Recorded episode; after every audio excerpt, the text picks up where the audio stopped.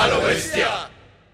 Con base en una lista de reproducción bestialmente curada por nuestro equipo y disponible para ser devorada al final de cada episodio, debatimos con limitado conocimiento de causa, así, a lo bestia. Lo nuevo, lo viejo, gustos y disgustos, lo que está pasando, lo que ya pasó o aquello que ya no debe pasar. Prácticamente nuestro pensamiento respecto al rock y metal. En definitiva, este es un podcast hecho A lo bestia. Bienvenidos a este podcast a lo bestia. Hoy estamos en el especial de Halloween y por eso estamos todos acá disfrazados. Bueno, la idea de este episodio es pasarla bien, escuchar buena musiquita, oscura, un poco tétrica. Y nada, recordar ese niño interior que todos tenemos por dentro, ¿no? Eh, en la playlist, la lista de reproducción, tendremos algunas de las canciones de metal más oscuras y tétricas. Algunas canciones que pondríamos en Halloween para asustar a los vecinitos y a mantenerlos a raya para cuando vengan a pedir dulces. O en su defecto son canciones que nos hagan sentir malvados o con mucha oscuridad dentro de nosotros.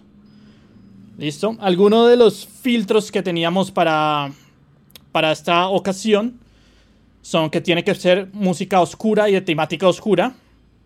Eh, no se puede repetir banda. Son dos temas por, por cabeza. Acompañado de uno de los temas tenemos que contar alguna anécdota paranormal que tengamos o, o alguna, algún recuerdo de Halloween que tengan. Y en vez de las conclusiones vamos a hacer una votación para ver cuál es la canción más oscura de, de esta Y el playlist. ganador se lleva. No unos dulcecitos, sino un dulce néctar espiritual. Brindo por eso, brindo por eso a lo bestia. El último filtro que teníamos era usar un disfraz. Y acá tenemos a señor Camilo disfrazado del árabe loco. ¿Cómo estás, Camilo?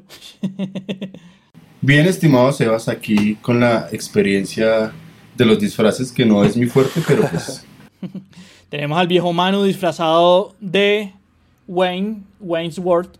Hola, Gart. Wayne's World, Wayne's World, party on, excelente. Party time. Excelente. Excelente. Woo, woo. y al viejo Dani disfrazado de, de Draculín. Bienvenidos a mi castillo. El castillo Pátula. Y su servidor Sebastián Socar disfrazado de Jedi. El Master Jedi. Bueno, aparte de eso, hice a mis compañeros pasar por ciertas cosas ridículas que ellos se sin- sintieron pena ajena y todo. Más uno que otros, pero sí. Los hice ir a la página oficial de Harry Potter y hacerse sortear en una de las casas de Harry Potter. Todo con la excusa de que, según eso, iba a, a- a escoger el orden de las, de las canciones que, que escucharíamos hoy. Entonces ese orden significa, pues, como yo lo puse, es que nos sorteamos en las casas de, de Hogwarts y la casa que más tuviera representantes, pues esa era la primera que comenzaba, ¿no? Entonces, Daniel está en Ravenclaw junto con mi persona y Jonathan, que no nos acompaña el día de hoy. Manuel es de la casa de Slytherin y Cami, Hufflepuff. Esto fue una sorpresa para todos, es de Gryffindor. ¿Qué? ¿What? Sí, de ¿Qué? Gryffindor, ¿What? sí, son los, los chachos de- del paseo. ¿Cómo lo hizo? Es todo un protagonista el Cami. el azar. No, pero siendo, siendo honesto, yo empecé a hacer esa vaina y no me fijé y me pasé. Ibas, ibas que eh, elegir el gatico y se corrió, elegí el búho. y- o sea, como que varias respuestas las pasé hacia al azar, rápido, porque lo hice hecho en un momentico. Cuando me botó el resultado, ya, bueno, yo no sé qué es eso, yo se lo Lo hizo ya. como quien no quiere hacer la vaina. Sí, muy mal. Sí, pero, y ya. El que es bonito es bonito, digo yo. Muy mal, muy mal. Bueno, entonces chicos, acuérdense que pasa una canción, hablamos de ella y pues ustedes van escribiendo si los asustó, si no, y al final pues por votación escogemos la que más les haya dado cosita o susto. ¿Listo? Un par de cosas adicionales. Primero, lo más importante, quiero mostrar mi gran premio. ¿no? Es algo parecido a lo que se va a llevar el ganador de este episodio. Es Para una los que no la ven, es una botella de Chivas Regal 12 años. Una media, una media, una media. Media botella de Chivas Regal 12 años. Sí, eh, 12 años, sí. Estaba más barata que el Jack Daniels, por eso la compré. Yo la compro, Camilo la paga. Resulta que hicimos una apuesta al interior, han visto que en redes nos hemos movido, últimamente hay ciertos datos curiosos que nadie importan. Entonces, la apuesta que él propuso, pues, por cierto, hay que aclararlo, es quién fue el que originó el primer dato curioso que nadie importa en A lo Bestia podcast. Y ese fue Misterio. Tienen que descubrir unos datos curiosos que nadie importan. Solo les voy a decir que él dijo a alguien, yo dije a otra persona y yo gané. Entonces, salud para todos. Lo voy a abrir aquí, ¿no? Salud. ¿Y por qué? Porque Ah, esto salud, es Camilo. Esto es lo que se va a ganar el, de este premio. Y la otra es que las canciones que ustedes van a escuchar el día de hoy, las que están en la lista de reproducción, nosotros no sabemos cuáles son. No las hemos visto, así que para nosotros también van a ser una sorpresa. Por eso la decisión que tomemos de cuál va a ser la más terrorífica, miedosa y oscura va a ser completamente visceral. Salud. Salud. Bueno, y unos, unos saluditos antes de que, que arranquemos, como es habitual en nuestro programa, siempre nos gusta hacer un pequeño reconocimiento a nuestros escuchas episodio a episodio, entonces eh, vamos a saludar a algunas personas presentes por ahí en nuestras redes sociales, Patsy Euskelo- Euskeloira, perdón, Claudia Garzón, Tatiana Yadet, Yasmín Roballo, Loren Posada, Ann Arca, creo que esa es Andrea, si no estoy mal, Alejandra Sánchez, Miguel Gómez, Cristian Espinel, John González Mendoza, eh, Oscar Quinche, ¿cierto? Que son por allí los que se manifiestan en, en nuestras redes, Platin Jacá, Miguel Gómez, eh, Karen Joana, Tatiana Galíndez, entre muchas personas. Han sido semanas muy, muy movidas en, en nuestras redes sociales. Eh, cada vez creo que hay, hay más gente eh, escuchando nuestro podcast, cosa que nos, nos encanta y pues qué bacano que sigan disfrutando de, de este trabajo que hacemos con, con el mayor de los gustos y esperamos siempre que lo disfruten. Entonces, sin más saludos por ahora, entremos en este tenebroso sendero del día de hoy. Listo. Pues la canción que con la que abrimos es uno de los bonus tracks de, de esta playlist. Me pareció que era un. Es bien tétrica, ¿no?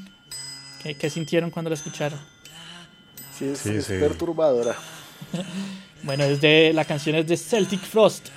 Eh, se llama Dance Macabre. Danza Macabra. Y. Es, sí, es espeluznante, ¿no? Es súper Sí. creepy. Sí empieza ahí con unos... ¿Quién fue el que habló en el episodio? No me acuerdo si fue el de, el de emociones o en el de música clásica que decía que esos soniditos de esas cajas musicales le parecían espantosos. Moa. Mm, ¿Manuel? Ahí está apenas Sí, para Manuel. Aunque no es que me generaran miedo, lo que me genera es... eh, como ansiedad fue que dijo. no, no, repulsión. O sea, me acuerdo de esos... Era música de espera. de la música de espera. Entonces, igual cuando uno se empieza a desesperar y a molestar, como que no se siente bien con uno mismo, entonces también como que surte el mismo efecto. Pero eso sumado a lo que tiene en el fondo, todo ese ambiente, esa canción está Creepy. allá ahí. Listo, pues entremos ya. Como me tocó hacer unos cambios en la lista, como Jonathan no está, vamos a ir. ¿Sabe qué me hizo recordar? Se me hizo recordar algo de esa canción, unos efectos especiales que siempre me han, me han hecho morir de la risa, y es los efectos especiales de Panteón de Amor, la canción de salsa. No, Es- no, no me acuerdo. Que es que empieza así una vaina toda tenebrosa y que es las 12 de la noche, se abre el panteón, ¡uah! y suena por unos gatos. ¡Miau, miau, miau, miau! Ahí la dejamos y algo para que ustedes se distraigan no, escuchando. no, Siempre no me ha la parecido para morirse de la risa. yo, yo no lo he escuchado eso, que yo No soy de Cali, weón. Uy, hermano, es, es una canción de salsa, pero esos efectos tenebrosos del principio siempre me han hecho reír. O sea, la canción me encanta, pero esos efectos para morirse de la risa. Ahí le dejamos para que lo escuchen. Ahorita los busquen. Bueno, vamos con la primer canción de Dani. Dani, preséntela. Me encanta el primer comentario de ese video. Dice, If you truly love a girl, burn a church for her. Y ese comentario tiene que ver con el video de la canción que recomendé yo primeramente para esta playlist de Halloween, que se llama Drag Ropes y es de la super banda Storm Corrosion.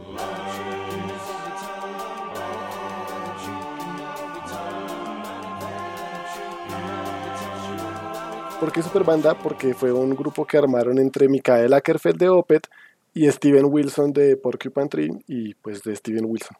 Él trabaja actualmente como solista. Que hace poco un break ahí. ¿Quién fue que nos envió una imagen? ¿Sebas? ¿Dani? ¿Alguien? ¿Usted? Yo. Que Mike Pornoy los estaba citando a colaborar juntos. Michael Arkerfeld, eh, Steven Wilson, Mike Pornoy y... Vale la pena mencionarlo porque pasó hace poco Mike Pornoy publicando un video sobre sus, los vinilos nuevos que tiene él. Mencionó a Porcupine Tree y se acordó que uno de sus sueños todavía por cumplir es hacer al menos un disco con Steven Wilson, Michael Ackerfeld, Devin Townsend y él. Ackerfeld y, Steven Wilson ya habían trabajado juntos en este disco que estamos presentando hoy, que se llama Storm Corrosion. Inicialmente para este disco iba a contar con la participación de Mike Pornoy, pero luego de que se juntaron Wilson y, Ackerfeld en el 2011 a hablar ya seriamente sobre este disco, resolvieron que no necesitaban a Pornoy porque el disco no iba a necesitar eh, percusión. Y uno escucha el disco completo y tiene como un 10 o 15% de batería que terminó haciendo Gavin, Harris, Gavin Harrison, que fue el baterista de Porcupine Tree, que también es una bestia brutal para la batería. Pero el disco casi no tiene percusiones. Ellos se enfocaron mucho en no hacer un supergrupo de, de metal o rock progresivo y se dedicaron fue más a explorar sus gustos como esotéricos musicales. Y fue este disco lo que produjeron, esta primera canción del disco que se llama Drag Ropes. Tiene una letra ahí como de un padre todo, padre de iglesia pues, todo bizarro que quiere colgar a todo el mundo por sus pecados. Y el videito que, que produjeron para la canción es bien Tim Burtonesco, dijo Sebas cuando le presenté la canción. El tono de la canción también se siente bien Tim Burtonesco. Sí. Es, es ese tipo de miedo, tal vez un poco cómico, pero igual resulta aterrador. En el videito pasa, pasa eso, hay un muchacho al que condenan a la, a la horca, el padre con ganas de ver morir gente ahorcada, y la noviecita que lo quiere mucho termina quemando la iglesia para que él no muera, pero como que se muere en la iglesia, no me acuerdo bien. Véanse el video porque también es aterradorcito. Tiene un ambiente oscurito, es que eso, por eso me gustó la canción, por eso la paso el filtro. Es, que es creepy.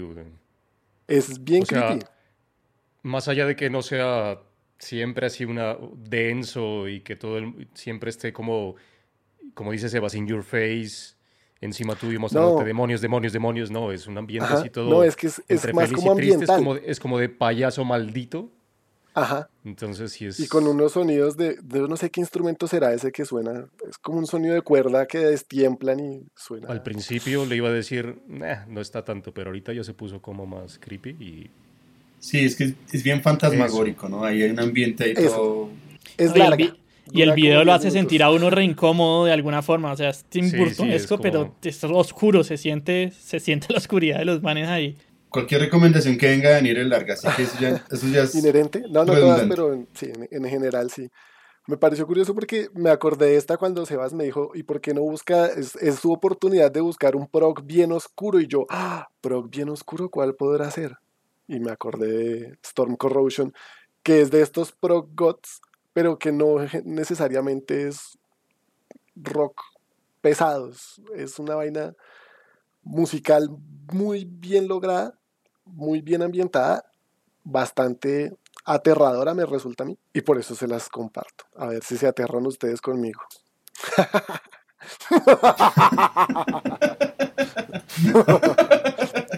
Algo que pasó con este disco, para los que son más fanáticos de Opeth y de Steven Wilson en particular, es que aquí se germinaron un pocotón de cosas de la música futura de ellos. Este disco salió en 2012. Iba a salir en abril, terminó saliendo en mayo. En abril lanzaron como sencillo Drag Ropes con su video, con el sello Roadrunner Records. Pero aquí dejaron tantas semillitas musicales por ahí que después cada uno fue a usar en sus propios proyectos. Si uno escucha los discos de Opeth posteriores a este, es fácil encontrar riffs o frases o cosas que estaban en este disco en la música de Opeth y en la música de Steven Wilson también. El disco que le siguió a esto creo que se llama The Raven That Refused to Sing. Y en ese hay un pocotón de cosas de este disco. Ellos se pusieron fe a experimentar y de aquí sacaron todo lo de sus al menos tres discos siguientes. Es bien chévere. Sí, en el Incauda tiene algo de este ambiente. Sí, sí, ahora que lo mencionas, sí, tiene toda la razón. de hecho, ese último disco de Open me, me enganchó ¿Sí le gustó? bastante. ¿Lo siguió escuchando? el último sí. Yo, yo le estoy debiendo Sí. más escuchas. Sí, sí me pareció interesante, pero le estoy debiendo más escuchaditas. Sí, me, me pareció más. Hay más cositas que los ante, que los, por lo menos en los dos anteriores que no, no logré conectarme. Ese último volví a ser Opet Guy. Sí, ese video de Storm Corrosion es- está bacano y me recuerda genial. un, un corto en el que participé. Que tiene un nombre parecido a este podcast y se llama Pelos de Bestia. Sí, animación de Margarita Nieva. Sí, lo que pasa es que están, está en varios festivales, entonces pues primero hay que dejar que es- pasen por allá y después, o que ingresen al link. Seguramente para cuando ustedes escuchen esto, que es en la semana de Halloween, nosotros estamos grabando una o dos semanas antes. Ah, ya se podrá ver. Claro. Entonces ya deben estar por ahí los links. Y si no, vayan a... Si encuentran mi Facebook por ahí, ahí puede estar el link. Lo rotan. Es una animación parecida a esta. Creepy. Bueno, para el segun te- segundo tema, voy yo el segundo Ravenclaw acá del grupo. Les traigo esta bandita. La banda se llama The Monolith Dead Cult y el tema se llama Comfort Lazarus.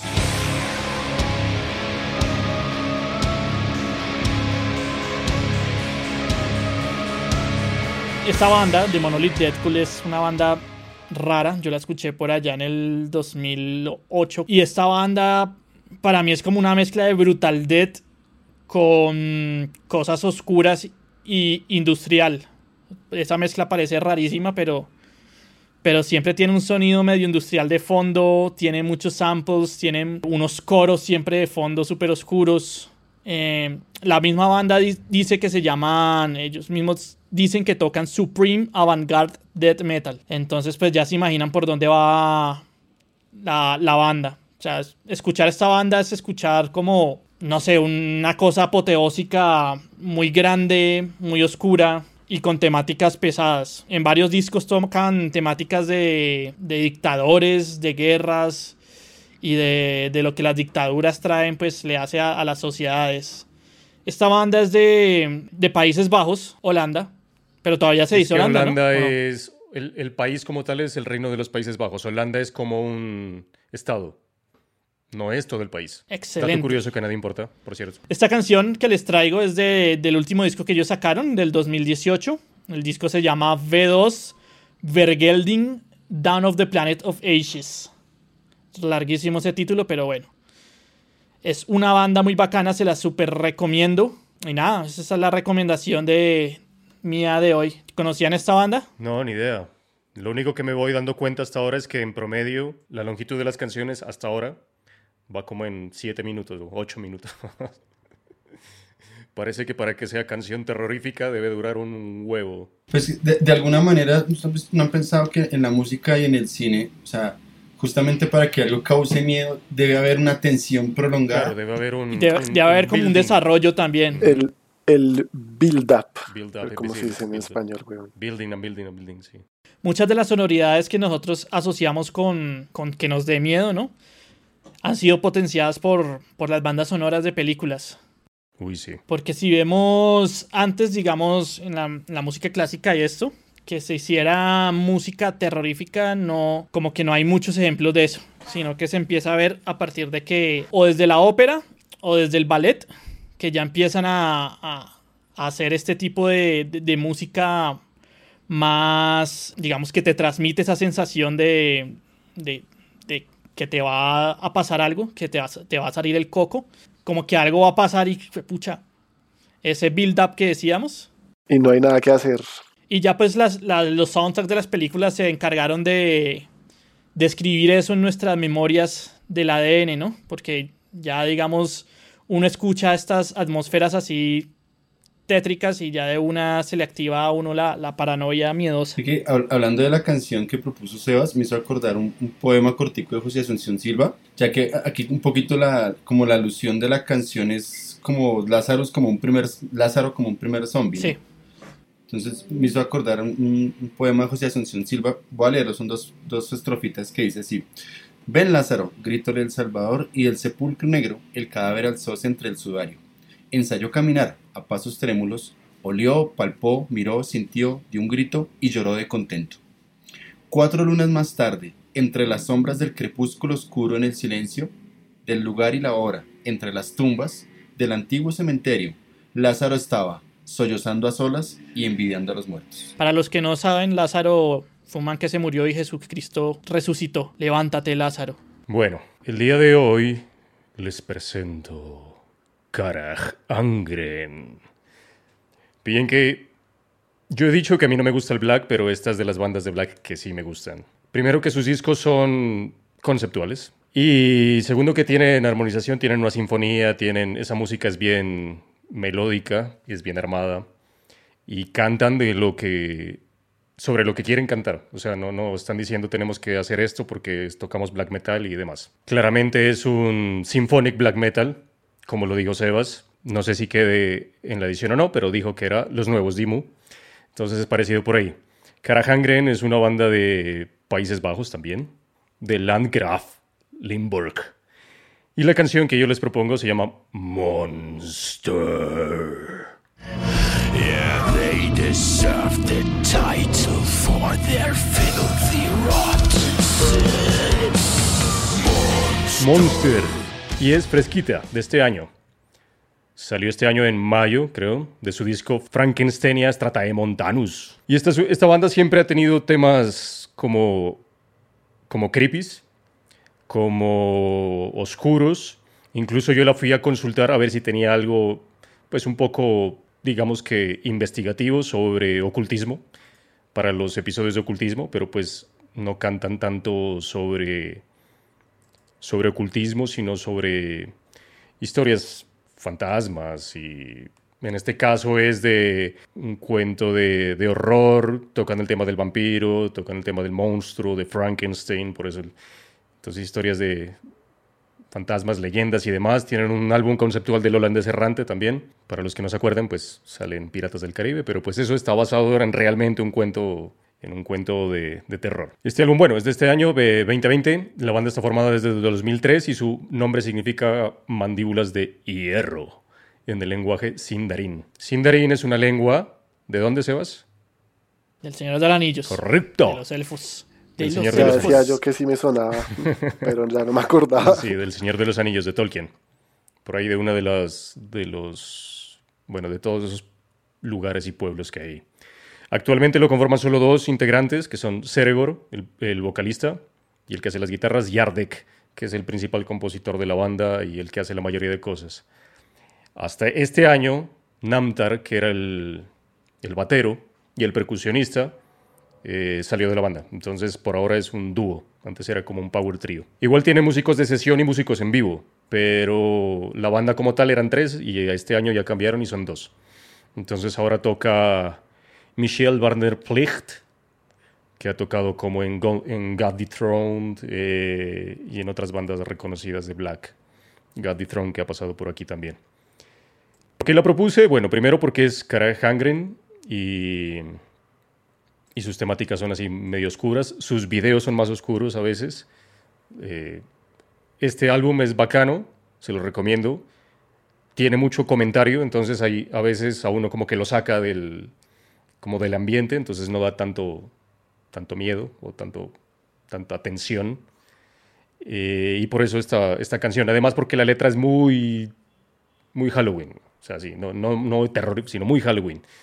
Dice, no es suficiente ser monstruoso por tu apariencia, desfigurado, desformado. Eh, aquellos malditos, ellos merecen el título por todos sus pecados podridos y demás.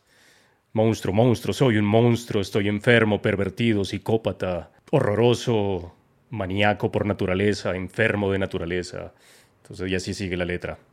Entonces es bacano por eso. Y sobre todo porque inicia al punto. O sea, a diferencia de la canción que propuso Dani, que fue en el build-up, como ya lo mencionamos, esta inicia con ese como, no sé, parece como un xilófono. Y arranca. Entonces es una chimba, por eso Cara Hangren. Tienen otros videos, pues unos muy famosos y demás, pero les propuse este tema además porque es nuevo, entonces vamos con algo reciente. Y esta banda, eh, digamos que eso, esa temática de hacer álbumes conceptuales con una historia de terror no es nueva, ¿no? Digamos, el pionero de eso es King Ah, sí, Diamond. pues los- el dios de Sebas. ¡Rosca! ¿Cómo así? ¿Cómo así? ¿Cuál va a dejar? ¿Cuál va a dejar? ¿Cuál va a dejar? Espera al final, weón, espera al final. espera al final. Sí, espera al final. Ya Sebas ya se lo iba a decir y yo lo contuve. Sí, sí, sí, no. Es que se espere, que se espere. Pues a, a mí, a mí esa banda siempre, yo sí soy partidario de, de que esta banda hace parte de un pequeño grupo de bandas que se fueron por la línea que dejó Dimo Borgir en el Spiritual Black Dimension. O sea, esa línea es ese álbum, esencialmente. Y a, a mi gusto, me parece que es una muy, muy buena banda. Sobre todo porque lo que decía Manuel, no es- esta no es una banda en la cual uno espere tanto música, o sea, una canción con una, ¿cómo decirlo? No es tanto el juego con la música, sino con la ambientación que se genera con los diferentes pasajes de la canción y la letra, porque todas las, las letras son, son como historias cortas. Yo, yo no sabría si clasificarlas como de terror, como tal. O sea, los videos a Mm, veces son más sí, fuertes sí. que las letras mismas de los manes. Yo, lo, si- yo, por ejemplo, lo siento más como en como una especie de suspenso muy oscuro. ¿sí? No me parece tanto de terror las, las letras de ellos, pero sí más, me parece. más o menos banda, como o sea, una novela de Edgar Allan Poe. Sí, es que el terror, Sí, una vaina El terror tiene varios- apartados, por decirlo Matices. así, varios subgéneros, varios géneros. No todo tiene que ser así in your face, no todo tiene que ser absolutamente maldito y hablar de todo lo paila, de todo lo malo de demonios, de etcétera, sino que es como esa vaina creepy, como el video que propuso Dani. O sea, eso es terror, pero pues el, el ambiente es más eh, entre feliz y malo, entonces es como un payaso maldito que a veces te pone feliz, pero que te pone felices para bajarte de una. Entonces es, es- tiene varias. El, el golpe es más duro, el golpe es más duro así, correcto. Como Farra de Cami. Como Farra de Cami. Sí, pero mi- mire, yo, yo alguna vez bajo ef- ef- efectos de, de, de, de marihuana me puse a escuchar Dimo Borger y me sentí, fue en un viaje de un tren. Y a mí Cara Dangren me recuerda mucho ese asunto, o sea, como que uno se sube y eso es un tren así, un carrusel así medio oscuro, o sea, no tan monstruoso, pero sí medio oscuro, unas vainas así particulares, me recuerda mucho esa situación. Sí, Karashangren, parte de, de lo que hizo Dimu, como que retoma, pero no, digamos, no, no limita. No, Ellos no, le como ponen su que sello. desarrollaron su propio Mm. estilo, No, no. que es bacano. eso Sí, no es una copia. Sí, sí, sí. Re O sea, avanzan en Sí. esa línea. Chévere, Sí, esa sí, banda sí, es bacana. De acuerdo. Pero digo, retoma, no que copie, sino retoma esa línea y la lleva a su, a su propio estilo. Y son pocas las banditas que yo pondría allí. en Vamos entonces ahorita con el siguiente tema. Vamos con el siguiente tema, muchachos. Échenle play y hágale Cami. Entonces, mi propuesta para esta lista de reproducción es una de mis bandas favoritas clásicas de, de black metal. Para mí esta banda es black metal, no, no encasilla en el symphonic black metal que algunos dicen. Eh, la banda se llama Hikaden Throne, una banda formada en 1995 en Gales, una banda británica también de, de la oleada de bandas de black metal eh, del Reino Unido. Elegí una canción del, es que es su primer álbum, técnicamente, ahí tienen un EP que para mí es otro álbum, pero bueno, dicen que es un EP. De este elegí la, el track número 3 de, de su álbum Slaughter of the, of the Innocents, A Requiem for the Mighty. La canción se llama Spell of the Winter Forest.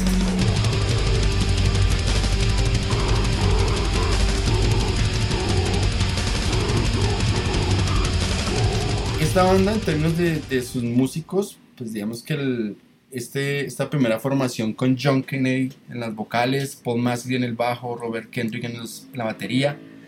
Eh, los otros tres sujetos son medio anónimos, aunque Mark es, ha sido como el, el líder de la banda durante muchos años. Eh, perdón, Nigel. Eh, Mark fue un guitarrista de este disco y Michael, que fue el cargado de los teclados y demás en este, en este álbum. Cuando ustedes, para quienes de pronto no están familiarizados con esta banda, al escucharla, les va a sonar parecida la voz a una banda muy popular. Cradle of Filth. Entonces, la, la, la familiaridad con, con ese sonido no es de gratis. Eh, John Kennedy, el vocalista de Hekaden Tune, fue técnicamente el primer bajista de Cradle of Field, eh, la grabación de sus demos. Y para eh, lo que fue el EP del Vampire, en la canción The Rave of Angels, o Sanas in Extremis, que es la canción que cierra ese EP, y para el álbum Dogs and Her Embrace, que es el, álbum que, que sigue ese, ese John canta como invitado en, en estos dos discos. Entonces, si, para los conocedores de Cradle of Field habrán notado que las canciones del Dogs and Her Embrace son de canciones difíciles de cantar en vivo para Danny Field, porque esas canciones en la, en la grabación están grabadas a dos voces. Entonces, este, este loco eh, participan en este álbum y de allí que se parezcan tanto las dos voces. Lo que sucede es que la voz de John es un poco más aguda que la de Danny Field. ¿Qué? Eh, y la rasgada de, de John es más aguda que la de Danny Field. Es, Mm, pero, Me cuesta trabajo. pues más aguda que, que la normal de Danny Field, no el de la, de la del Scream que hace a veces, no. Ah, ok. Entonces, a, mí me gusta más esta voz porque suena más con, con ese odio, con esa rabia así espantosa.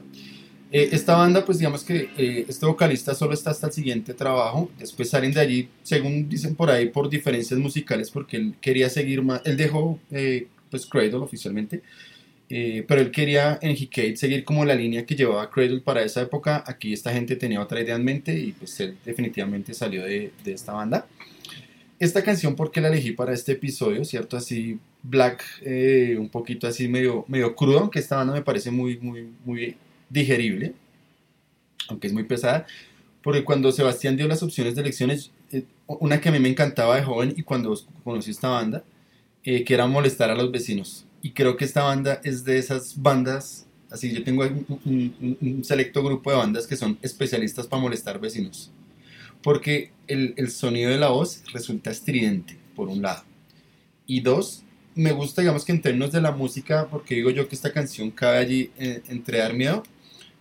Creo que la particularidad de esta banda es que para hacer cosas tan pesadas, el, elemento de los teclados le da una atmósfera completa. Por eso digo que esta banda no es que genere una sinfonía como tal con sus teclados, como era de muchas bandas de la época, sino que esencialmente genera una atmósfera que hace también ese, ese sub y baja. Entonces juega como con una parte de oscuridad, como con una parte de depresión así muy, muy particular. Y las letras, que son difíciles de hallar de este disco, de hecho en internet solo se consiguen eh, tres letras de todo el álbum, en el libro del álbum no aparecen las letras. Son letras, son, digamos que lo, que lo que se ve son letras muy bien trabajadas, pero tampoco necesariamente son elementos de ocultismo, sino son como una especie de, de descripción de ciertas evocaciones o descripción de ciertos parajes oscuros en los cuales pues como que se desarrolla toda esa fantasía del mal y toda esa fantasía de la oscuridad. Entonces por eso mi propuesta hoy decidí hace rato no, no estaba así como, como brutalito, entonces dije voy a volver a, mis raíces para este episodio, para asustar gente, para eh, sacudir oídos y por eso Hecate aparece aquí el día de hoy. Salud por Hecate. Es bacano porque estas de estas bandas que sí, que sí pudieron incorporar ese elemento de los teclados de una manera chévere, o sea, de una manera que, que- fuera más atmosférica. Porque es que después las bandas con teclados se volvieron, no sé, como más suaves. Más- más góticas normal. que a usted O no sea, le una gusta, banda sí. cuando le metía... sí, cuando le metían teclados, antes dejaban de ser pesado y antes se volvía como más, no sé, menos chévere. Más, más gothic romance. Sí, sí, exacto, más así. Claro. Mm, Sí, es que estas bandas, es de- o sea, hay también un, un grupo de bandas que pasaron también de esa línea. Unas iniciaron, por ejemplo, esta con su asunto de los teclados, pero siempre fue un elemento allí más como generar atmósfera que volverla como, como les decía, como algo sinfónico. Ya con el tiempo esta banda sí cambió muchísimo, de hecho con- también con el, con el tránsito de varios integrantes se movió de este black metal a una especie de black and death metal, después terminaron haciendo un álbum que es más bien como un melodic death metal, que pues en lo personal no, no me cuadró, no me cuadró ni por la banda ni por la, la propuesta en sí del, del disco. Tuve muchas ganas de verlos hace un- un- unos tres años que supuestamente iban a ir a Colombia, pero pues se canceló la gira. Entonces, sería chévere simplemente por, por estar allí, conocer la banda en vivo. Pero es una, una muy buena banda que yo de, de- de mi época de los 90 y de las primeras bandas que, que me encarretaron a escuchar así black metal. Y que entró. Muchachos, les quiero hacer una pregunta. Ustedes cuando pequeños, ¿qué les asustaba así? ¿Qué les, qué es lo primero que recuerdan que les daba mucho miedo? Yo tengo, yo tengo una, tuve que repensar ese asunto y sí tengo una, pero es más por una experiencia, una experiencia con el asunto y es, eh, mi papá murió tan joven, entonces a los cinco años este asunto que los, los eh, exhumaban los restos para sacarlos y meterlos en un osario que es una vaina más pequeña, pues claro, yo tenía como, como siete años, ocho años, cuando lo sacaron y me hicieron ver esa vaina. Entonces que, o sea, desde ese momento hasta la muerte de mi mamá, le tenía un pánico absoluto, absoluto a la oscuridad y a estar solo. Y veía siempre esa imagen así de ese, de ese cadáver, así como con, con pelo largo, las uñas largas, Claro. pero como eso no se detiene el crecimiento. crece por la o sea, humedad. Que el, cuerpo... Entonces, claro, como que toda esa imagen ahí, como que uy, duré años, o sea, de mis 7 años hasta los 11 que murió mi mamá, tuve esa imagen en, en la cabeza muy presente y me causaba mucho terror porque yo veía como en la oscuridad veía esa imagen. Y yo, Denso. eh, esa imagen me asustaba. Después me asustaba Freddy Krueger, pero ya empecé a entender que eso era mentira y que no era como el fantasma, la imagen esa que yo veía por ahí en la oscuridad. El Manu, ¿qué recuerda? Yo no sé porque... O sea, yo no le digo que nada. Esta conversación ya la tuvimos al- por interno, ¿no? Por, WhatsApp. Me dijo, ¿qué le digo? ¿Juan sin miedo o qué? Les recomiendo eh, El narrador de cuentos, por cierto. Sino que, como a mí siempre me ha gustado el terror, o sea, el cine de terror, el cine de serie B, lo macabro, lo oscuro y demás, yo creo que como que lo olvidé. Lo que sí me acuerdo, o sea, no algo, sino un hecho. Yo sí me acuerdo que era muy niño y yo bajaba en la noche, en la noche, estamos hablando desde las 7 de la noche en adelante, o sea, cuando ya era oscuro. En mi casa apagaban las luces muy rápido y mi casa es de, es de tres pisos, pues en, en Pasto, donde crecí. Entonces yo bajaba a la cocina y estaba todo oscuro. Y como me puse a ver películas y todo, yo me acuerdo que veía, eh, bueno, El Exorcista, pero pues esa no importa, sino la que más como miedo me daba era La Profecía, las de los 80, las originales, no el remake de los 2000 ya. Entonces me, me alimentaba mucho de terror. Entonces yo, yo subía, qué sé yo, agua, leche, agua no creo, leche tal vez. Y subía y, mis, y las escaleras de mi casa son, o sea, so- solo son tablas, ¿sí? O sea, no son, no son todas tapadas, sino que usted alcanza a ver eh, abajo todo el piso. Y como todo estaba oscuro, o sea, yo sentía de alguna forma como que, mejor dicho, yo bajaba todo bien y cuando subía, subía corriendo. Porque como para no ver, como por si alguien me cogía una pierna o... No me acuerdo, güey. Lo que sí es que yo tenía, ya no la he tenido hace mucho tiempo, yo tenía una pesadilla muy recurrente. Yo casi nunca me acuerdo de lo que sueño. Yo sé que eso es por algo y no sé, pues alguna vez lo leí, pero ya no me acuerdo eso. Pero ¿por qué? Pero si usted me pregunta el otro día qué soñó anoche, no me acuerdo. güey. 365 días del año me acuerdo 10 días de lo que soñé. De resto, nunca me acuerdo. Pero esa pesadilla siempre la tenía y es como que es una calma, o sea, como que iba en un barco, en un, más bien como en un bote de vela, solitario. Y estaba como en un lago porque estaba todo calmado y uno se siente en calma. Y después como que se empezaba a mover y a mover y a mover y iba increciendo y no paraba. Y, y el mundo, co- se sentía como una tensión que se le venía, qué sé yo, demonios o no sé pero siempre como que lo ibas a echar y no sé, como que se iba a morir, weón. O sea, yo sentía algo así.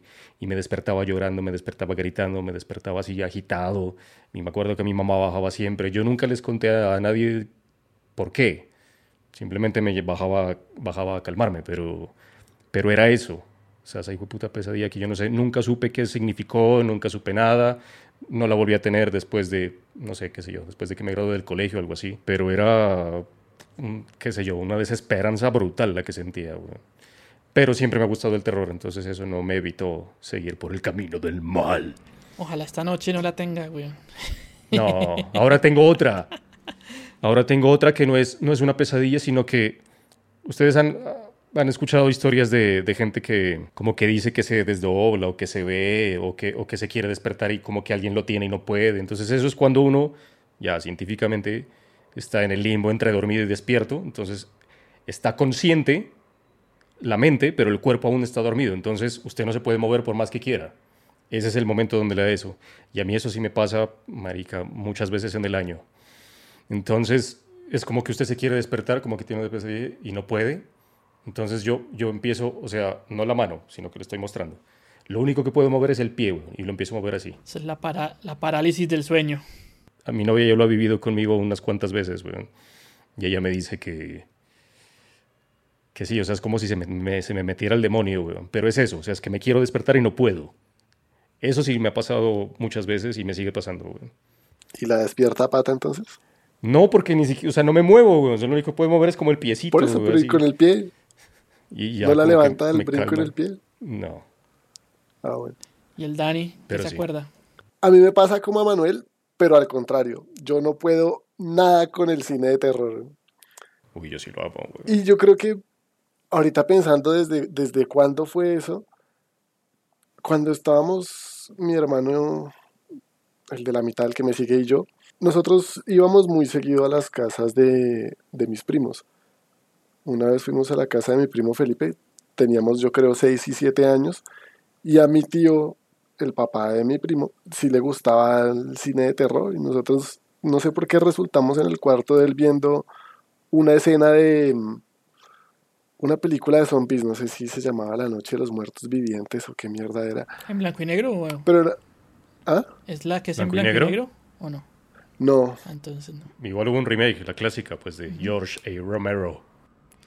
¿Es en el centro sí, comercial? no, no, a lo mejor no era esa. La verdad, la verdad, ahorita no tengo ni idea qué película era, Y no le interesa pero recuerdo la escena que era como un cuerpo sobre una mesa de autopsia, tal vez, a la que le iban a practicar una autopsia y viene alguien a como a examinar el cuerpo y como que le mete la mano por la boca y se gana su mordisco y se levanta el bicho y se los quiere comer, ¡ya! Entonces un- sin dedos, ¡ah! Y todos en la habitación mueren. A mí me causó cierta impresión como, jue puta, y esa mierda que yo estaba muy chiquito, entonces seguramente fue sin el jueputa y sin el mierda. Pero mi hermano sí se pegó un susto demasiado brutal. Se puso re mal y me decía, Dani, yo quiero irme, Dani, yo quiero irme. Dani, vámonos. Entonces me tocó decirle a mi tía, tía, es que Sergio no se siente bien, queremos irnos para la casa. Mi ma- eran como las 11 de la noche, nos tocó llamar a mis papás. Y, y nos fuimos para la casa, que Sergio estaba totalmente aterrorizado. Y yo dije, a mí como que no me gustan estas películas. Entonces después incluso en, en escenas como, como ¿Por qué será así? en Toy Story cuando Sid le, le cambia las cabezas a los muñecos, casi todo lo que pasa en la casa de Sid que es bien aterrador. Bien creepy. Claro, ya densa, queda uno ahí densa, como, güey. ay, no quiero, no quiero, no me gusta mucho esta situación. Mamá me dio ansiedad. Sí, sí. Entonces para mí el cine de terror sí es aversión total. Yo creo que la última película de terror que me vi me la vi con mi ex esposa un día que nosotros íbamos mucho a cine. Un día estábamos por ahí cerca del bulevar, que por ahí donde vivíamos. ¿Vamos a cine o qué? Vamos a ver qué hay. Y de las cinco películas que había, cuatro ya las, no, tres ya las habíamos visto y una no había el menor asomo de riesgo de que la viéramos. Entonces nos metimos a actividad paranormal 4. Y salimos de ahí, o sea, toda la película así cogiendo la mano Sin, duro. sin poder dormir. Claro, y salimos de ahí. Nunca más nos metamos a una película de terror así no haya ni mierda más que ver. Si no hay nada más que ver, vamos a hacer otra cosa. No nos volvamos a meter a una película flores. de terror. Sí, totalmente. Re floricientos, pero paila. A mí el cine de terror, paila, paila. A mí me aburre. A mí me aburre porque sí me resulta muy predecible. La Ay, mayoría me- es que, sí, la mayoría es predecible. A mí me encanta, pero duro. a mí casi, casi me, tra- bueno, casi no, me traumó por muchos años una, una película y fue Hellraiser 2.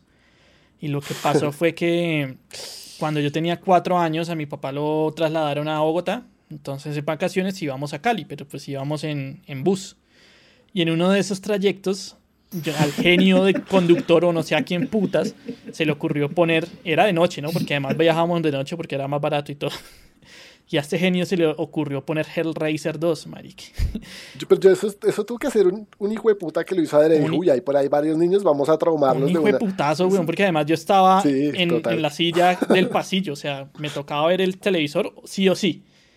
Marique, yo me acuerdo esas escenas que sale cuando vuelve la vieja de esa película que vuelve del infierno y está así sin desollada, Sin piel. sin piel, Sin la y piel. escribe una cosa así en la pared, marica. Yo sufrí años con esa pesadilla, weón, teniendo esa misma pesadilla de, de alguien así, sin la piel, escribiendo cosas en la pared.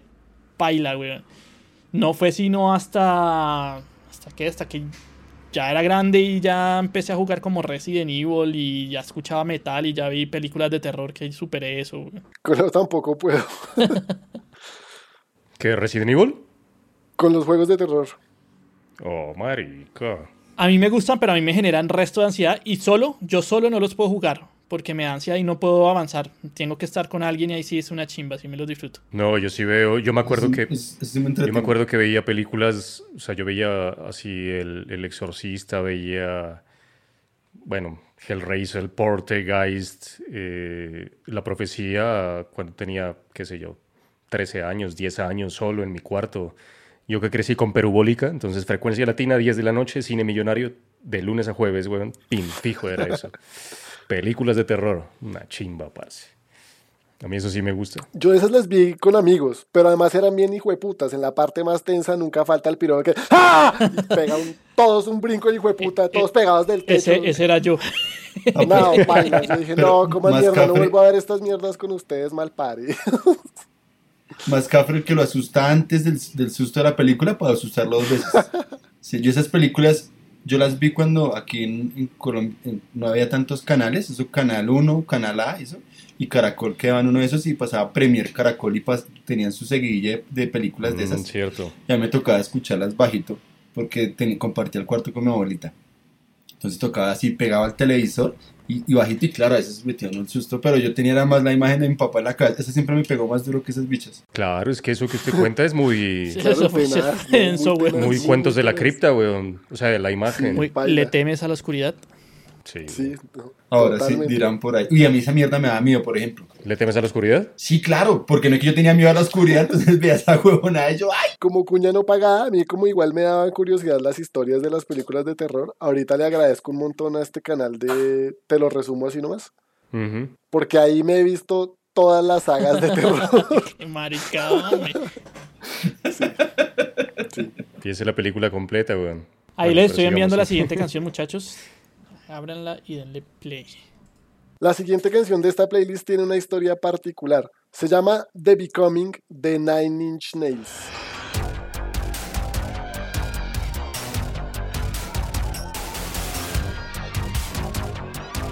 Yo no soy particularmente fanático de Nine Inch Nails, pero me tocó, me tocó. Esta fue la que me costó trabajo. Yo estuve, entregué mi última canción casi sobre el límite porque estuve buscando en internet la canción más aterradora. Esta canción tiene una particularidad porque el servicio de streaming estadounidense que se llama Pandora trabaja bajo una premisa de una inteligencia artificial que analiza todas las canciones y luego las compara contra un musicólogo que hace su propio análisis. Entonces separa las canciones como por genes, los llaman ellos, que son características de- desde el tono, el tempo, la, la cantidad de instrumentos, eh, bueno, de todo. Y así clasifica sus canciones para lo que usted quiera. Entonces, con esa inteligencia artificial le puede recomendar lo que se le dé a usted la gana. Hicieron un análisis de cuál, justamente para un Halloween, de cuáles eran las canciones más aterradoras en el, el año pasado. Y esta ganó. Esta canción de Nine Inch Nails es la que más susto mete. ¿Por qué? Obviamente estuve buscando un montón, las escuché todas y había unas que, pero ¿cuál, cuál susto? Entre esas había una de A Perfect Circle y fue como, o sea, entiende uno de pronto qué elementos suponen que puedan dar miedo, pero la canción en sí no daba nada. Esta sí, con esos sonidos de fábrica donde matan gente, me dio como cosa, como tensión, como... Sí, no, no un miedo ni sobresaltos ni nada, pero sí es mucha tensión, ese suspenso largo que... Ah, jueputa, ¿qué va a pasar? O sea, a mí mucho del sonido industrial, que es como lo tiene esta, esta canción, también me genera esa sensación un poquito a veces como un poquito de ansiedad, ¿no? Como un poquito, sí, como de, de un lugar en donde cuelgan cuerpos y, y gritan y Hmm. torturan y... Lo que pasa es que la, la cantidad de capas que hay sonoras Sí. a- a- le, le muchas vainas. Claro, Muchas vainas. La inteligencia artificial se basa más en esos elementos que tal vez mencionabas en el episodio sobre las emociones que puedan producir miedo o ese tipo de emociones de tensión, que tiene que ver como con el uso de escalas menores, las distorsiones, las disonancias y ese tipo de cosas. Entonces, esta canción, dice el científico de Pandora, que hace uso de, timbres y efectos en instrumentos distorsionados no lineales que los humanos están programados para encontrar estresantes o distressing. ¿Cuál será una mejor traducción para distressing? Como perturbadoras. Este contrate con, las, con los vocales eh, como susurrados y, y gritados crean un suspenso y un humor como perturbador. Unsettling también podría quedar como intranquilizador, digamos. Melódicamente esta canción hace uso de una escala mm, exótica, digamos, que da una calidad disonante. Esta inteligencia artificial identifica estos elementos y así se atreve a decir, esta es la canción que más miedo da. ¿Qué tanto miedo les dé a ustedes? Pues depende también de cada... Es que ahorita escucha, que usted pero- estaba mencionando eso, a todos nos da miedo cosas diferentes. Y si somos cuatro, imagínese billones de personas que vivimos en el mundo. Entonces es muy difícil como determinar Claro, claro. qué es lo más de lo toca más para tratar de todos. buscar elementos comunes, o sea, lo que le meta miedo a más gente, pues Claro. que eso puede dar Y miedo. lo que pasa es que lo común para la gente dentro del metal no va a ser común, por ejemplo. Porque todos hemos tenido experiencias. A, a Sebas le pasó lo del bus, a Camilo le pasó lo del papá. Entonces todo eso le recuerdan cosas diferentes. Entonces, y a nosotros, pues ya hemos dicho varias veces en el podcast que lo disonante, lo estresante, lo que va a destiempo, pues nos gusta, no nos disgusta. Entonces, difícil. ¿eh? A mí esta canción de, de, de Nine Inch Nails me recordó una que les acabo de compartir, a ver si se puede proponer para la lista de, de bonus, para la lista de reproducción, una canción de Ministry. Me acuerdo mucho que cuando yo escuché, escuché Ministry por primera vez, casi salgo corriendo, porque en esa canción, a mí me, gusta, me parece muy bacano ese álbum, pero esa canción ahí que les, que les compartí, que se llama Dreaming, o sea, los sonidos es un poquito como lo que nos mostró Daniel de en Nine Inch Nails, pero es una vaina así súper tétrica y, y suenan unas voces por allá en el fondo, unas vainas todas raras como que uno no sabe, como que, uy, eh. Sí, es que el, el, el industrial tiene su, su parte oscura también, que es re creepy, güey. Sí, totalmente. Sabe, Ministry estaba bien, bien tétrica. Vamos a ponerla entonces de, de bonus también. ¿Listo? Bueno, de pronto, breves datos técnicos de la canción de Nine Inch Nails. The Becoming salió en su segundo disco que se llama The Downward Spiral, lanzado en marzo del 94 con Nothing Records e Interscope Records. En Estados Unidos, en Europa la lanzaron con Island Records. Es de, hace parte de un disco que es conceptual, que detalla la destrucción de un hombre desde, desde el principio hacia su espiral hacia abajo y que termina el man suicidándose. Que de por sí Trent Reznor es medio frito, ¿no? Entonces... Hmm. I wanna fuck you like an animal. Esa canción me parece la puta verga. No, es una chimba, de güey. las A mí dos Nine Inch Nails canciones que me me fascinan encanta. de Nine Inch Nails. A mí, a mí me tienen que, yo con, esa, con ese grupo casi no, no puedo, y sé quién es Trent, Trent Reznor y todo, pero yo con, eh, con Nine Nails casi no puedo, me gustan por ahí tres, cuatro temas y pare de Pero en contar, general, ¿le no- gusta la no industrial? sé. Sí, o sea, a mí me encanta Ministry, por ejemplo, me parece la locura. Eh, Hasta con su álbum pop por allá de los 80 me parece la locura. Eh, pero no, no sé, Nine no, nunca logré, nunca logré empatar Sí, Nails, sí. mi gusto con, con la Para música. gustos, los mocos. Los mocos, sí. Y Aquí en, en, en el Stereo Picnic también fue una chimba, weón. Sonaron bien bacano. Bueno, sigamos entonces con la siguiente propuesta. El tema con el que yo voy, siguiente, mi segundo tema, es de esta banda de Francia llamada Dead Spell Omega. Eh, la canción eh, se llama The Synarchy of Molten Bones, que es del EP que ellos sacaron, que lleva su mismo nombre, The Synarchy of Molten Bones, y es del 2016.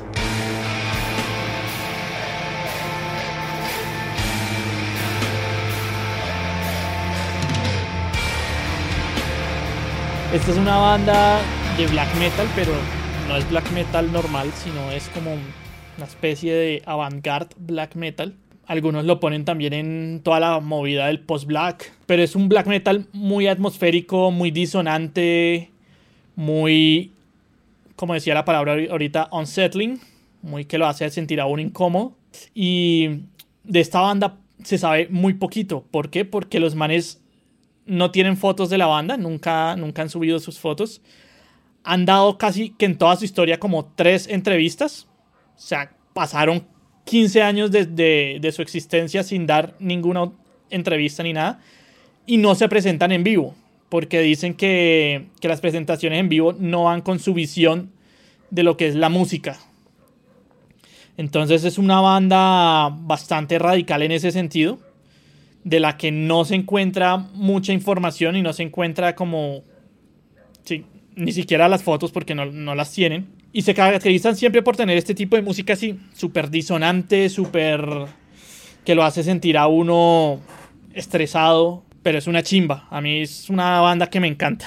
en especial el disco que es antes de este EP, bueno, antes de este EP hay otro EP y antes de ese EP sí hay un, disco que es La Verga y se los recomiendo. Y esta es la banda que es, yo la tenía guardada y reservada esta banda porque me gusta mucho, pero para un episodio que supongo que después lo haremos, al- algún en valiente se, tirará al ruedo por- con este tema y es eh, un tema de filosofía. Porque este, esta banda coge muchos temas filosóficos también y de, de filósofos, más que todo franceses, que allá hay una, una corriente filosofi- filosófica bien densa. Y, y en sus letras mete mucho de eso, ¿no? Entonces la tenía guardada para, para aquello, pero no me aguanté las ganas de, de meterla acá para dar un poco de susto. ¿Y por qué la puse? Pues póngale esto a un niño en su casa, apague las luces y póngale esto y, y verá que el niño sale corriendo y llorando. Sí, claro. Chimba. ¿Ese quién es? Ese es como... O el de la imagen, perdón, el de la imagen del video. Pareciera que es como una caja de Pandora, ¿no? Mm, Sí, todos los males. Pero es que hay como un héroe ahí tratando de matar algo, ¿no? Sí, y esta banda nunca explica nada, además. nunca explica nada, no da, no da entrevistas, entonces uno ni, ni puta idea. Va- va- ¿Valdría esta banda para un bestianálisis? Para especular todo lo que Sí, queramos de la sí, banda. sí. no, y siempre tienen unas portadas así raras que, que uno como que tienen que uno le puede buscar mucha vaina, güey. Es bacana, entonces ahí les dejo Despel Omega para que se asusten un rato y la disfruten y escuchen más música de, de aquella. Está sabrosa esa banda. Está ese black metal que digo yo que me gusta, que asuste. Que da miedito. Listo, entonces pasemos ahorita al siguiente tema, que es el del señor Manuel. Uy, se me metieron en la vena el gusto de, de nuevo. Manuel le pegó al perro dos veces hoy. O sea, ¿para usted ya va ganando Manuel otra vez? O sea, ya, ya, ya démosle la puta botella botella entonces, güey. ¿Le va a pagar otro tello? La canción que yo les propongo como segunda opción en esta lista de reproducción es una canción de los abuelos, los padrinos, los de la Trinidad grande del Doom Metal, My Dying Bride, y se llama Sinfoner Infernus et Spera Imperium.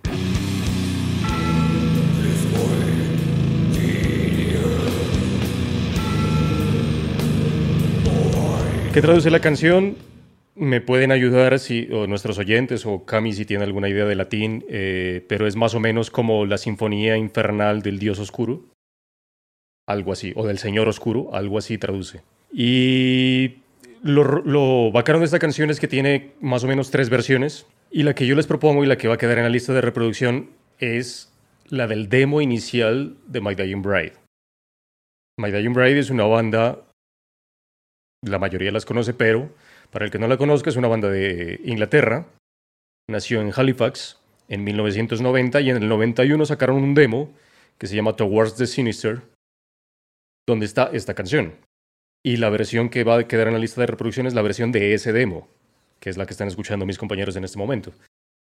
Hay otra versión que es la versión como definitiva de la canción que después la arreglaron, que salió después de esto en un EP, en su primer EP, que tiene el mismo nombre de la canción, es homónima, que se llama Sinfoner Infernus et Spera Imperium, del 92, donde tiene un pedazo más extenso. Entonces la versión definitiva y la que hoy en día, por ejemplo, a veces tocan en vivo, dura 11 minutos 38 segundos, me acuerdo, porque, no sé, tú tienes ese, tenía ese, ese tiempo ahí.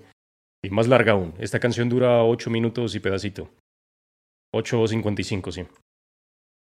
Eh, y es la primera versión. Entonces, en esa segunda versión tiene un intro sinfónico de violines que es muy lindo.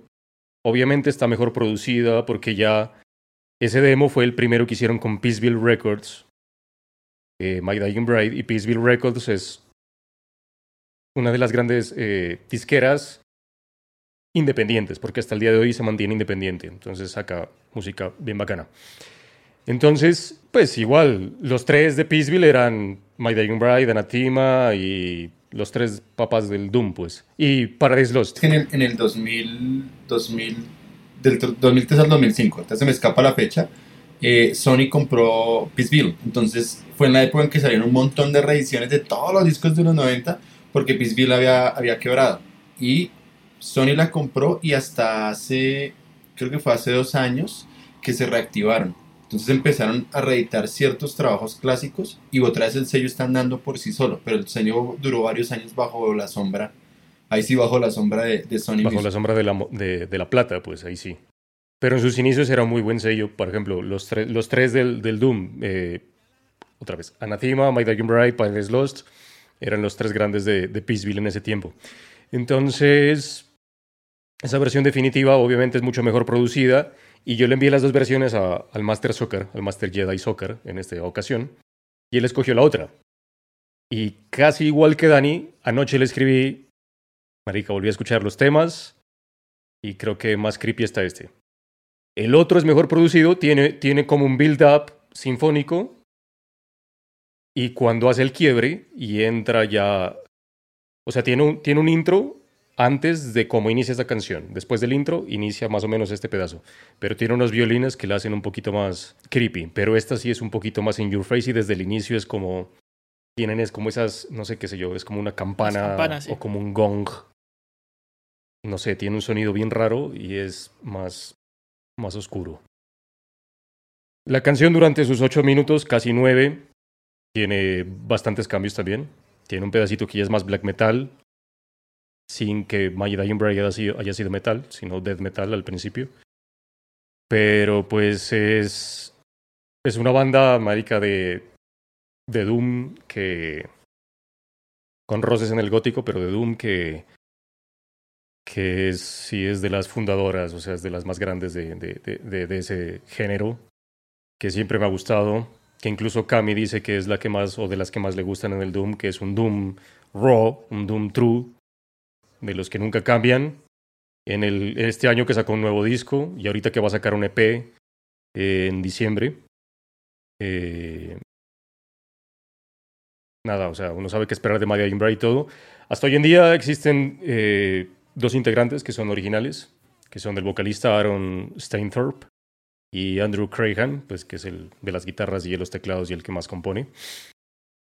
Eh, y nada, es bacano. Esta, esta, esta canción sale en, bueno, en el demo, en la versión definitiva que es del EP y en una compilación que se llama Trinity, que es del 95, que es una compilación de los tres primeros EPs, que es muy bacano. O sea, My Dying Bride es de las bandas que saca eh, álbumes completos, saca varios EPs, tiene muchos EPs, y saca varias reediciones, a veces saca compilaciones donde compactan sobre todo los EPs, porque ya se pierden, porque esto tuvo como mil copias, es re poquito, o 500 si no estoy mal. Entonces es bacano por eso, pioneros con Anathema y Paradise Lost. Tres álbumes de estudio, tres EPs, un demo, un box set, cuatro compilaciones, un álbum en vivo y un CD DVD en vivo. Entonces es una gran banda, una de las grandes. Y como dato curioso que a nadie importa, el arte de este EP, de este álbum, porque ustedes en los 90 los primeros álbumes y desde este EP tienen más o menos una característica en el arte parecida, similar en, en los álbumes de, de no solo de My Dying Bride, sino de los de Peaceville en ese, en ese tiempo. Fue creado por Dave McKean. Y Dave McKean es un artista que trabajó en el cómic, en el cómic de Sandman. No sé si ustedes lo han leído o lo han visto. Yo lo he pillado, pero nunca lo he leído. Pero el arte es muy parecido. Si ustedes pillan el- el- la portada de la carátula de este EP, del Symphony Inferno Set Spera Imperium, y ven el arte del primer tomo de, de The Sandman, es bien parecido. Y resulta que esos manes dijeron, no, ahorita, o sea, en, este- en el EP, recuerden que la versión es del demo, pero cuando salió en el EP, el 92, cuando ya los contrató Peaceville, eh, Aaron, que es el vocalista, dijo como, no, pues, o sea, estos manes ya tienen plata, entonces podemos pedir lo que, quiera, lo que queramos. Dijeron, no, yo quiero trabajar con este artista. Y, lo que primero les llevó a Peaceville fue el, el, cómic de The Sandman. El man que hace esta carátula, ese quiero que haga la carátula de mi álbum. Y pillen, busquen, si quieren ahorita o después, o los que nos están escuchando, busquen el primer tomo de The Sandman, o el primer, eh, la primera compilación que vienen como las primeras, qué sé yo, por ahí cinco o diez eh, cómics de esa serie. Eh, es bien parecida a la, a la carátula de CP. bien bacana. en, esos rótulos irrelevantes que, suelen colocarse a las bandas, yo le pondría a My Dying Bride como los reyes del doom metal, o sea, de esa trinidad británica de principios de los 90. O sea, My Dying Bride para mí es la única banda que se mantuvo en ese doom puro, o sea, su experimentación musical nunca lo sacó del género. De pronto lo que sí pasó con Paradise Lost, como sí pasó con Anatima, que se fueron por otros, pues, se desbordaron Que esos ya- experimentos. Murió, ¿no? Tristemente. Lo anunciaron este Entre año. otras sí, cosas, sí. cosas. Hace un par de Mm, semanas. sí, ¿no? hace poquito. Sí. El- el- el- la pandemia los, los quebró, según Sí, económicos no ahí. más. Bueno, entonces My, My Dying Bride ha sido una banda mu- siempre muy fiel a su sonido. Creo que es una banda, es una banda difícil. O sea, de digerir es una banda difícil. No es una banda que uno recomendaría a una persona que quiera entrar a- al metal escuchando Doom. My Dying Bride no es, aunque es una muy, muy buena banda. Muy, muy buena banda. Tiene muy buenos trabajos. Hay uno, yo recomendaría casi todos de My Dying Bride, la verdad. Pero si uno quiere escuchar algo raro y que se conserva mucho esa, esa esencia oscura, esa esencia melancólica, esa esencia depresiva que hay en Dying Bride, hay un, un- es un box set, son, son tres discos eh, que se llama Evinta. Es un, es, una, es un trabajo del 2011 donde ellos lo que hicieron, hicieron una selección de, desde un set list de diferentes discos e hicieron todo eso eh, así medio tipo sinfónico, medio tipo atmosférico. Es muy ¿son muy regrabados? Y O sea, siente ¿Son un... regrabados? ¿Ah? Sí, sí, Sí, y con- es solo es como sinfónico, como atrás, atmosférico. Sí, es bien bacano. Y ah, hay partes que canta Aaron, pero es en, en voz limpia, o sea, no hay guturales, sino voz limpias, pero ah, o sea, cambia ciertos fraseos, o sea, uno lo reconoce por, por las melodías, por las letras, pero es un trabajo muy, muy bien hecho. Digamos que es lo más raro que yo he hecho, que he visto a, a My Dying Bride, pero lo que les digo, o sea, no deja, no deja, no pierde esa esencia oscura, no pierde lo que, digamos, desde ellos se consigue como, como el, el Doom Metal. ¿no? Me parece que una muy, muy buena recomendación de, de Manuel el día de hoy, apoyándole. Le dieron en el gusto el día de hoy al Camilo. una- Está feliz, está feliz. Sí, no, no, no, es que ma- ese, ese My Dying Bride, digo que es, o sea, por donde uno quiera met- agarrar esa banda, es, no es presa mala, es muy bueno y tiene también sus épocas, ¿no? Tiene sus épocas donde este man deja de cantar, ahí, ahí se me olvida cuál es el disco donde no hay una sola gutural. Sí, no, el man la canta todas ganas de- limpias. Mates, hermano, es un disco llevado, o sea, muy, muy, muy chévere, muy chévere. O sea, esa banda es de mis favoritas. For You, eso es como. Eh, y For My Fallen Angel. um, las caspas, pues. Eso es, ¿cómo es? Eh, Eh, The Angel of the Dark River. of the Dark River. Uy, es un discazo, o sea, pero es un discazo, ¿verdad? Que, que sigamos. y el, el otro dato rápido, y, y nos vamos, es ese sello Peace, eh, Peaceville era muy importante a principios de los 90 porque tenía toda, tenía, o sea, entre ellos y Nuclear Blast, básicamente tenían todas las bandas europeas que estaban surgiendo en el momento. Cradle, At the Gates, eh, se me fue ahorita la otra, Dark, Dark Throne, también, sí. discos también con ellos. O sea, hay un montón de cosas que ellos tenían en ese catálogo impresionantes. Vamos entonces con, con la última propuesta. A ver si Camilo realza en, su- en sus votaciones. Ahí, ahí les envié el, el link. Entonces, échele play.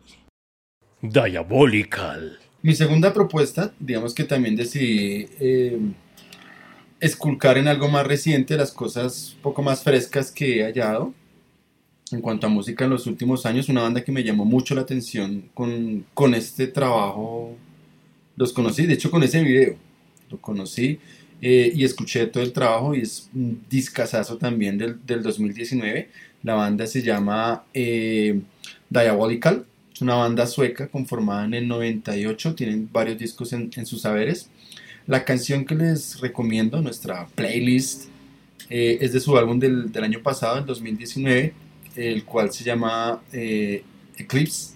Y la canción se llama We Are, Di- eh, We Are Diabolical, que es la canción con la que abre el disco.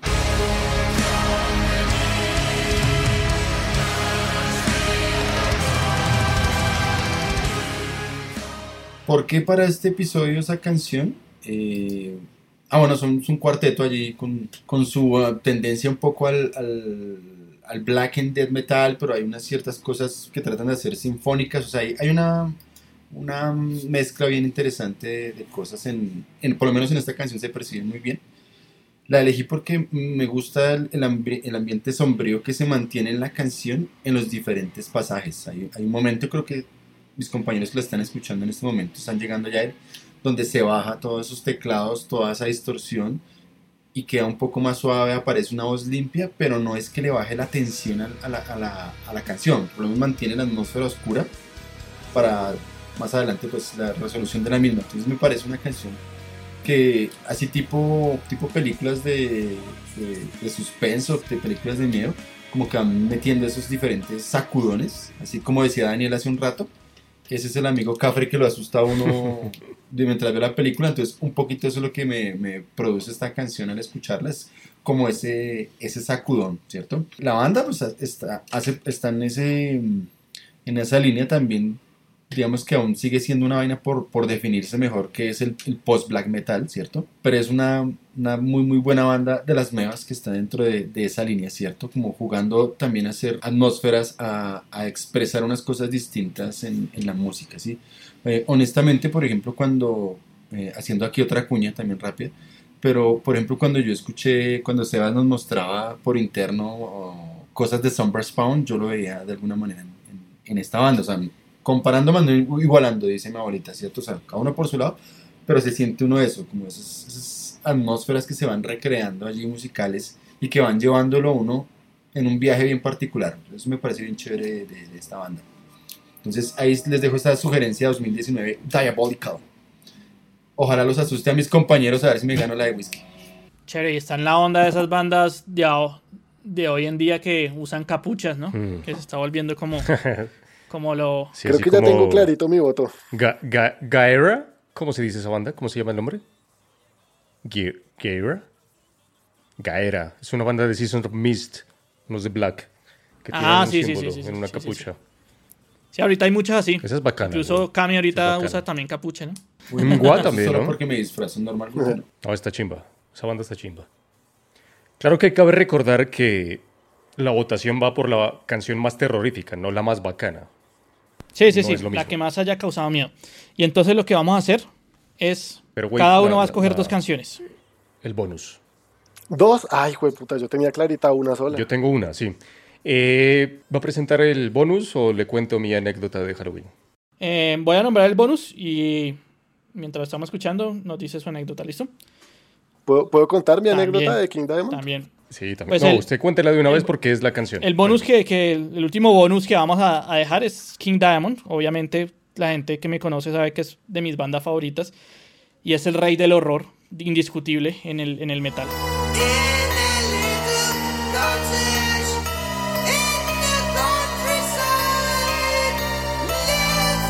Sácale, Dani.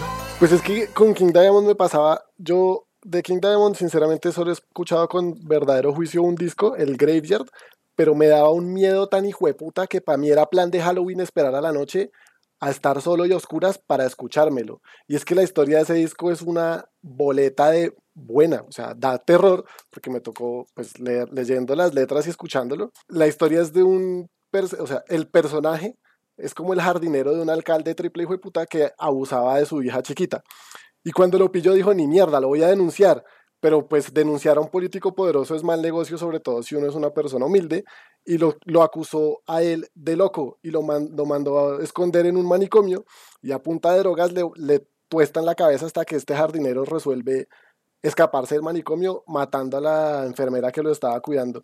Se vuela, se esconde en el, en el cementerio cercano del pueblo, mata al sepulturero y a la gente que iba pasando por ahí, mientras planea su venganza a este alcalde Mackenzie. Ahí en el cementerio se obsesiona con esta leyenda urbana que había por ahí de que si uno pierde su cabeza en un cementerio, el alma no puede escapar, se queda atrapada en, en la cabeza. Y él quiere matar a Mackenzie y quitarle la cabeza, pero quiere torturarlo y hacerlo sufrir antes de eso. Entonces secuestra a la hija, a Lucy Forero se llama. Lucy Forero. Ah, sí, Lucy Forero. a la china también medio la tortura un poco, la entierra despierta en una tumba y llama a Mackenzie y le dice, venga a salvar a su hija o tenemos problemas. Entonces Ma- Mackenzie llega y en siete tumbas le dice, tiene tres chances para desenterrar a su hija. Si no, vea, pierde a la hija. Y a la tercera lo saca, pero entonces el man de puro rabón le mete un palazo en la cabeza y lo deja noqueado, se lo lleva a una capilla del cementerio. Cuando se despierta, empieza como a juzgarlo y en un descache, Lucy se le vuela, jala como una cuerda que hace caer un ventanal gigantesco del techo y el vidrio suágate que le vuela la cabeza al man, al jardinero. Y la china se va a ir con el papá y el man se da cuenta que la leyenda es cierta porque su, su alma queda atrapada en su propia cabeza y el man canta, mierda, soy una cabeza rodando en el suelo y ahora qué hago, Lucy, Lucy, no me dejes aquí. Y Lucy se voltea y le recoge la cabeza y se la queda. Entonces la canción termina que Lucy Forero, I'll be with Lucy forever. es una chimba de historia, güey. A mí me perturbaba un resto y el disco de verdad lo recomiendo. El Graveyard es bueno, es bueno el Graveyard. Sí, acá, acá está, acá dejé Spider Lullaby, que es bien creepy, pero también casi que pongo eh, Up, from, Up from the Grave. Up, Esa es bien up, creepy también. up Además cuando el man empieza a cantar. Sí, sí, sí. Ajá, ajá, ajá. Esas partes son bien terroríficas del, del Grave. Bueno chicos, Mi disco recomendado de- para plan de Halloween, el Graveyard de King Diamond. chicos, votaciones. Dos temas por, por cabeza. ¿Listo? Antes de cerrar este episodio y como parte de uno de los más que filtros, obligaciones de este episodio, como parte de, los, de las obligaciones de este episodio más que de los filtros, era una anécdota de Halloween, algo gracioso. Las dos canciones que yo presenté son más de que yo me baso en que pondría eso para ahuyentar a mis vecinos. Sobre todo niños, pero hasta los adultos ahuyentan eso. Si es que no son metaleros, ¿no? Cabe resaltar. Eh, sí, si no se queden ahí y piden trago y piden dulces. Pero sí tengo una anécdota graciosa con de Halloween. Yo la tengo muy marcada y se la he contado a todo el mundo, pues llegada la ocasión. Pero no tiene nada que ver con metal y con nada de esto. Es una canción muy, muy feliz. Y es, yo estaba en el colegio y yo vivía en un conjunto cerrado e hicimos una banda. Para los que nos están escuchando, si hay de pronto alguien de ellos nos está escuchando, Yepes, Sánchez, alguien de ellos, son amigos míos del, del colegio y de- del barrio sobre todo. Teníamos una banda y, y- o tenían una banda, porque yo era como el, en ese tiempo era como el, vocali- el vocalista de backup. Y no, pues entonces, ah, los niños del barrio tienen una banda, entonces vamos a hacer una fiesta en el, ¿cómo se llamaba eso? En el, Salón comunal. el, el- el sal- el salón comunal, gracias, el salón, el salón, el salón comunal del barrio. Vamos a hacer una fiesta de Halloween para los niños, porque como dijo Hallow- eh, como dijo Sebas al inicio de este episodio, también es para volver niño, volver a ser niño. Y listo, entonces van a ir todos los niños y van a cantar un tema. ¿Qué tema, no? El que quieran. Y en ese tiempo estábamos empezando a escuchar donde jugaran las niñas de Molotov. Entonces estábamos hechos los malos y todo. Y decidimos, o decidieron tocar eh, no, Give Me the Power. Pero obviamente llega el punto álgido de esa canción, que es ¿cuál? Viva México, cabrones. Pero como había niños no se podía decir Viva México, cabrones. Entonces es una estupidez, pero hasta hoy en día lo tengo pensado y es... Lo tengo en la cabeza, digo, lo tengo en la memoria. ¿Qué decimos? No, tocó decir, ¿qué somos? Viva Halloween, amigos. Triste. Ay, tan bellos. Ah, Un, Qué ternura. Qué. Sí, es una ternura, o sea, es, es algo que bajó completamente todo el poder de la banda, de la canción, del momento, todo. No se podía decir cabrones. Entonces, qué triste, güey. Y hoy en día, hasta hoy en día me acuerdo y me acordaré hasta la tumba y me río por lo, por lo patético del momento. votaciones de una. Empecemos con Dani, que se va. Yo, a ver, tengo uno súper clarito que es el de Dead Spell Omega. Ese me pareció muy bien jalado y muy bien aterrado. Y como no sabía que eran dos votos, el otro lo tengo por ahí perdido, pero creo que me voy a ir con My Dying Bride. listo, vamos Cami. Me voy a mover de lo que me gusta. No voy a ser tan chico fijo. O sea, de Chimbo, ya dame el whisky. Entonces, ¿voy por Storm of Corrosion o, o voy por Dead Spell Omega también? Pareció muy, muy buena, Storm muy Corrosion, buena banda también. Mm, Entonces, voy por esas dos. Sí, aunque en realidad creo que, una- repito, una de, la lis- de las playlists que más me gustaba, ¿Esta? creo que es esta. Sí, está bien lograda. Bien. O sea, para mi gusto, o sea, Bien para mi miedosa. gusto. Es que la curaduría no decepciona.